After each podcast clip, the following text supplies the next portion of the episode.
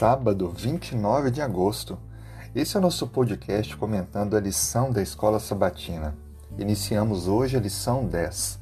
O título: Um modo emocionante de se envolver.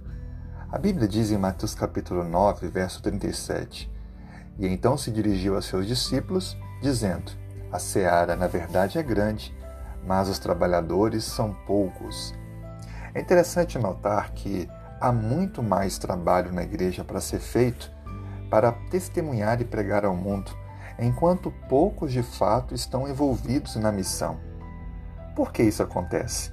Um grupo pequeno acaba fazendo o trabalho para representar o grupo grande, quando na verdade todos poderiam estar envolvidos na missão.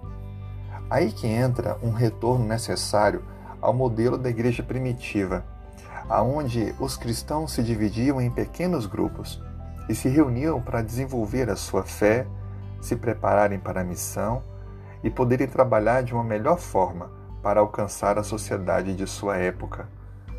Nessa semana, vamos ver os fundamentos bíblicos para a formação e desenvolvimento de pequenos grupos.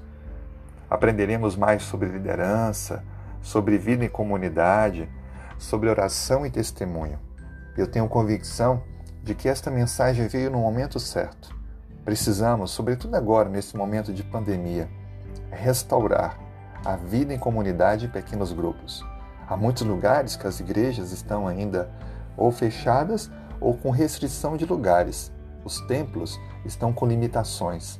E é nesse momento que a vida espiritual em comunidade se tornou ainda mais relevante. Duas, três famílias reunidas adorando a Deus, estudando a Bíblia, convidando amigos e anunciando a breve volta de Cristo. Você quer saber mais sobre isso?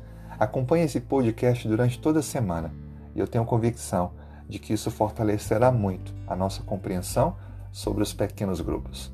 Que Deus te abençoe. Tenha um excelente dia.